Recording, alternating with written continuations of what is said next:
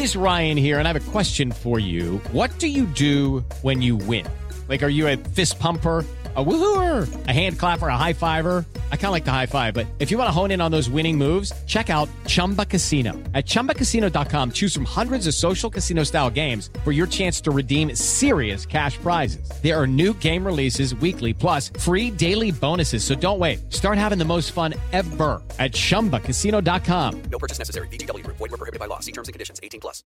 Viernes 28 de enero, yo soy Alejandro Villalbazo y esta es la información que sirve. Murió Diego Verdaguer, la noticia la dio a conocer la propia Amanda Miguel Lalo González.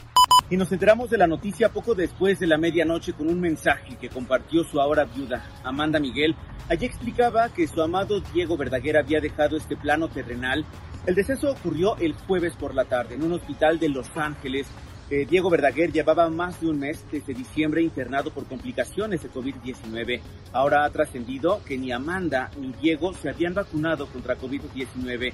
Ahora nos toca recordar a Diego Verdaguer con esta carrera de más de 50 años. Llegó aquí a México justamente hace medio siglo. COVID-19, Iñaki Manero.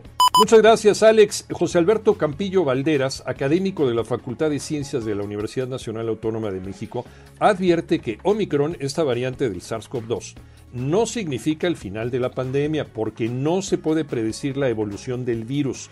Y en todo caso, el final de la pandemia depende de cómo reaccione la población mundial y la correcta aplicación de las medidas sanitarias. Y en los números, durante las últimas 24 horas se registraron en México 495 lamentables muertes más y 49.150 contagios por COVID-19.